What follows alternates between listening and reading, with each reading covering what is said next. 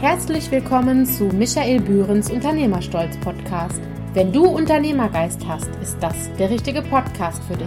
Als professioneller Netzwerker und langjähriger Unternehmer erzählt Michael Bühren Geschichten aus seiner Karriere und inspiriert uns, unsere innere Haltung zu ändern und auf uns stolz zu sein, auf das, was wir tun.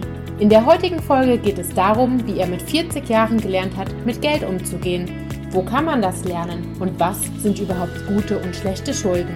Doch bevor es losgeht, das Zitat für heute. Von innen betrachtet sieht das Hamsterrad aus wie eine Karriereleiter. Bodo Schäfer. Viel Spaß mit der heutigen Folge. Hallo und herzlich willkommen zu einer neuen Folge von Unternehmerstolz. Deine innere Haltung spricht lauter als seine Worte. Mein Name ist Michael Bühren und ich erzähle aus meinem Leben als Unternehmer, als Mensch, als Vater, aus meinen Erfahrungen. Ich erzähle gerne von meinen Fehlern, damit du diese Fehler vielleicht nicht mehr machen brauchst. Macht gerne Fehler, aber macht jeden Fehler nur einmal und lernt aus den Fehlern, die ihr gemacht habt. In der heutigen Folge geht es tatsächlich für mich aktuell ein sehr zentrales Thema, nämlich ist finanzielle Bildung wichtig? Und es gibt verschiedene Punkte. Die Einleitung kommt gleich als erstes. Danach, ich habe erst mit 40 Jahren gelernt, mit Geld umzugehen. Wo kann ich überhaupt das lernen, mit Geld umzugehen? Was sind gute und schlechte Schulden? Wie sollte eine innere Haltung zu Geld sein? Und zum Schluss natürlich eine Zusammenfassung. Als Einleitung sei gleich gesagt, wer jetzt hier erwartet, irgendwelche Tipps und Tricks zu bekommen, wie ihr mit Geld umgehen könnt, nein, falsch. Denn ich bin dafür da, für die innere Haltung zu sorgen, und da geht es eigentlich um eine Grundeinstellung zum Thema Geld und Finanzen. Denn viele, ich erlebe das immer wieder, setzen sich mit dem Thema nicht auseinander. Und dabei geht es nicht darum, im kleinsten Detail irgendwo alles zu verstehen, sondern grob zu verstehen, was welche Vorteile, Nachteile bietet. Von daher als Einleitung, ihr bekommt von mir so einen kleinen Rundumblick und aus meiner Erfahrung zu lernen, denn ich durfte 40 Jahre lang Erfahrung sammeln, wie man nicht mit Geld umgeht. Und jetzt habe ich halt noch 40 Jahre, beziehungsweise jetzt habe ich noch 31 Jahre, das richtig zu machen. Ich denke und hoffe, dass das reicht. Und vielleicht hört jetzt sogar mal ein jüngerer Hörer diesen Podcast. Es geht nur um Inspiration. Und wenn du nach diesem Podcast das Gefühl hast, ich habe mal Bock, was zu lesen oder ich will mich mit dem oder dem Thema auseinandersetzen, wow, Gänsehaut. Dann mache ich alles richtig, denn darum geht es in meinem Podcast. Ich möchte euch inspirieren. Ich möchte einen kleinen Kern pflanzen, der vielleicht, wenn er mit richtig Wasser gegossen wird, aufgeht und in euch eine Veränderung bewirkt. Das ist Inspiration, das ist meine Mission. Darum mache ich diesen Podcast. Ja, tatsächlich habe ich erst mit 40 Jahren gelernt, mit Geld umzugehen.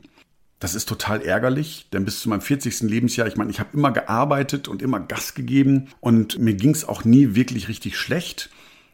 Aber irgendwie habe ich auch nie verstanden, wie ich mein Geld vermehren kann, ohne körperlich oder persönlich zu arbeiten. Für mich war tatsächlich bis zu meinem 40. Lebensjahr das einzige Konzept, das ich kannte, Zeit gegen Geld zu tauschen. Das heißt, meine Idee war, wenn ich mehr und mehr arbeite, dann kann ich mehr Geld verdienen. Und ich habe, ähm, ich weiß nicht, ob ihr das Gefühl kennt, dann gibt es eine Lohnerhöhung. Dann denke ich so, ja, geil, ich habe mehr Geld. Ich meine, die Lohnerhöhung habe ich mir selber gegeben. Aber egal, ich konnte mir mehr Geld rausnehmen. Und das Gefühl war dann immer toll, aber irgendwie auf magische Art und Weise war am Ende des Geldes kaum noch Monat. Und das liegt einfach daran, dass es nicht die, die Lösung ist, mehr Geld zu verdienen. Ich glaube, wir können sagen, dann ist man, äh, Robert Kiyosaki sagt das so schön, dann renne ich ständig im Hamsterrad. Ich, ich verdiene mehr Geld. Wenn ich dann mehr Geld habe, leiste mir ein bisschen mehr Luxus, dann renne ich wieder ein bisschen mehr. Und das ist wirklich das Hamsterrad. Und ich habe leider erst mit 40 Jahren oder 41 Jahren erkannt, dass das Hamsterrad tatsächlich existiert und dass ich 40 Jahre drin gelaufen bin.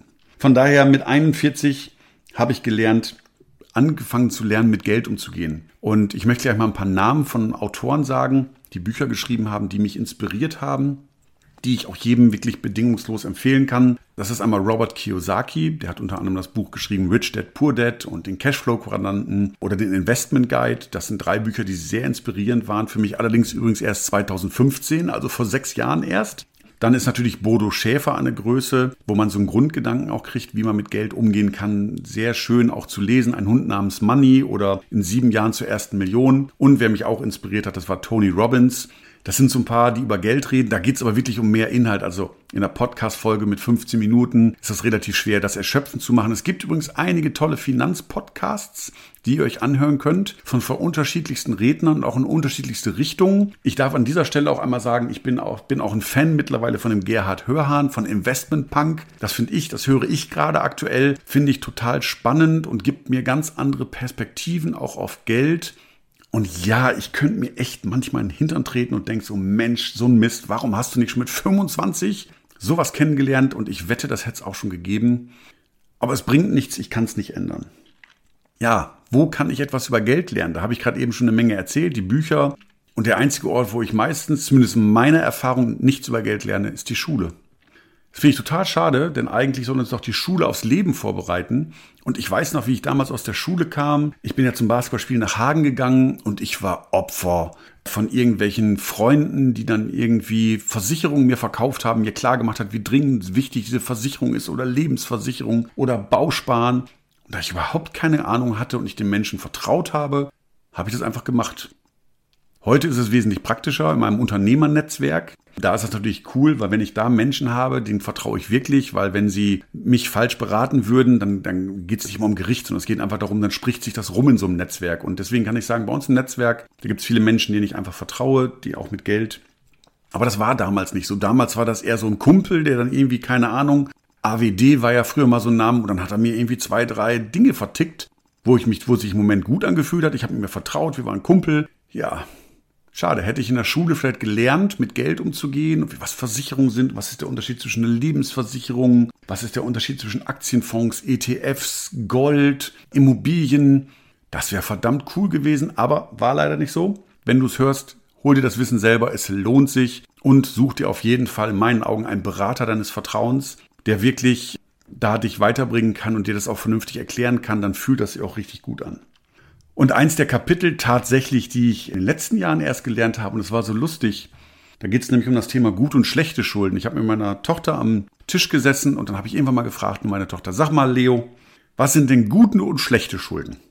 Und meine Tochter lacht, lacht los und sagt, sagt ganz einfach, Papa, das doch ganz einfach. Wenn mir jemand was schuldet, dann ist das gut.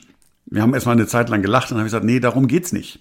Und auch manchmal kommen so Situationen, wo es dann wieder geht, wo ich mich erwische, wo ich denke, ich muss einfach mehr Geld verdienen. Nein, Schulden ist, glaube ich, das entscheidende Thema.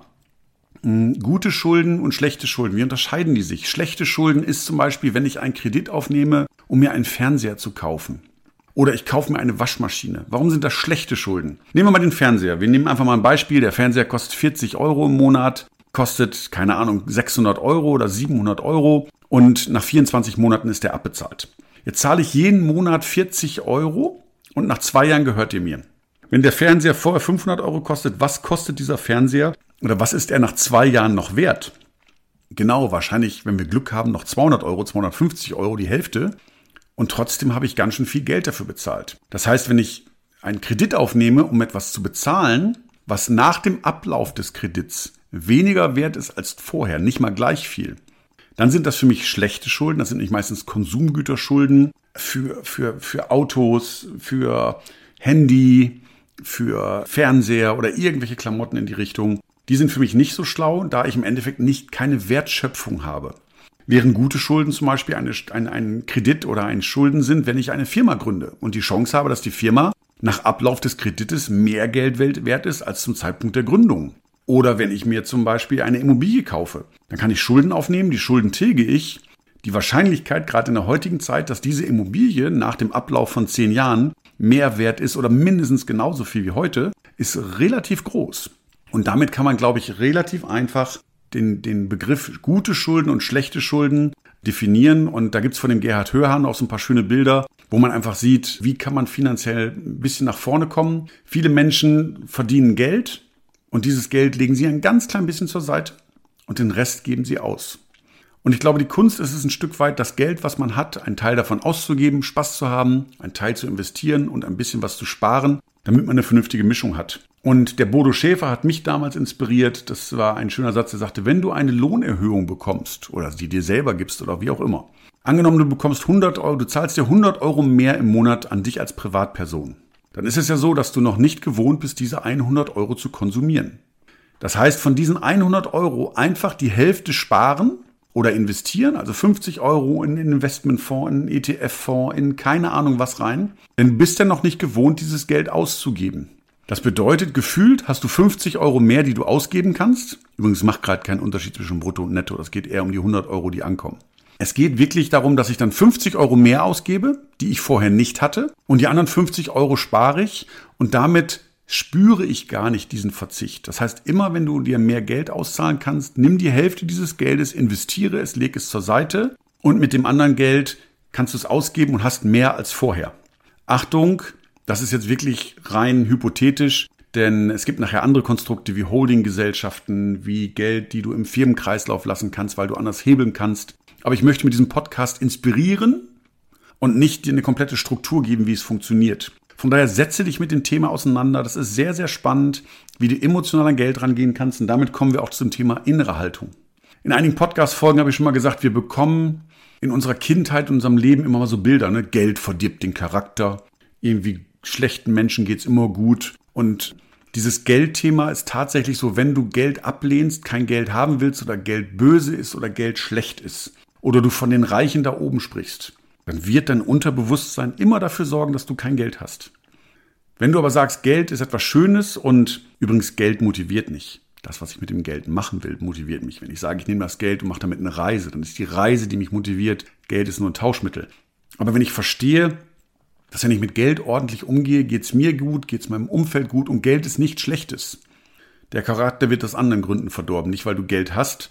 Und von daher überprüfe mal deine innere Haltung. Wie stehst du zu Geld? Ist das so, wenn du 200 Euro in der Tasche hast, dass es in zwei Tagen weg ist? Oder kannst du auch mal Geld in der Tasche haben, in die Stadt gehen und trotzdem keinen Cent ausgeben? Das liegt einfach daran, dass es Menschen gibt, die müssen das loswerden, weil Geld ist etwas Schlechtes. Wenn Geld schlecht ist, möchte ich das gerne loswerden. Und wenn Geld etwas Gutes ist, möchte ich das gerne behalten. Und hier kommt wieder einer meiner Lieblingssprüche, die Dosis macht das Gift. Wenn natürlich jemand bist, der nur das Geld raushaut, ist genauso schlecht wie wenn du Onkel Dagobert bist und gar nichts ausgibst, dann macht das Leben auch keinen Spaß mehr. Das heißt, die Dosis macht das Gift. Guck, dass du eine vernünftige Balance findest zwischen Geld ausgeben, Geld sparen. Ich glaube, das ist der goldene Weg. Und ja, wir sind schon bei der Zusammenfassung angekommen. Vielleicht hat dich diese Folge inspiriert, einfach mal über Geld nachzudenken. Wie stehst du zu Geld? Und du musst nicht alles verstehen, aber du brauchst Menschen in deinem Umfeld. Wenn du sagst, ich will ein bisschen was draus machen, such dir jemanden, einen Vermögensberater, jemand, der Anlageberatung macht oder jemand, der das Ganze begleitet. Es gibt verschiedenste Modelle, wie du mit Geld umgehen kannst. In meinen Augen geht es auch nicht darum, die maximale Rendite rauszuholen, denn eins ist amtlich, je höher der Prozentsatz, desto größer das Risiko. Dann sollte man auch risikobewusst sein. Es gibt auch einfache, kleine, feine Möglichkeiten, Geld zur Seite zu legen, mit einem kleinen, soliden Zinssatz. Von daher such dir einen Menschen, guck, ob er zu dir passt, ob da wirklich eine Chemie entsteht und vielleicht hast du auch Lust, dich in einige Bereiche selber reinzulesen. Auch das kann Sinn machen. Und ja, vielleicht hast du auch schon negative Erfahrungen gemacht mit Geld anlegen oder dass du Geld verloren hast oder Geld gewonnen hast. Da freue ich mich auf dein Feedback. Gerne bei LinkedIn, Instagram oder auch bei Facebook. Einfach mal aus dem Nähkästchen plaudern. Vielleicht kann ich auch etwas von dir lernen. Mein Name ist Michael Bühren. Deine innere Haltung spricht als lauter als deine Worte. Geld stinkt nicht, Geld verdirbt auch nicht den Charakter, sondern du als Mensch entscheidest, wie du bist, wer du bist und wie du mit Geld umgehen möchtest und wie du mit finanzieller Bildung umgehen möchtest. In diesem Sinne, mach's gut, ciao. Dir hat die heutige Folge gefallen? Dann abonniere den Podcast auf Apple, Spotify oder einer deiner Lieblingsplattformen. Schau vorbei auf unternehmerstolz.de. Wenn du Fragen oder Anmerkungen hast, nimm Kontakt zu Michael auf, auf Facebook oder Instagram.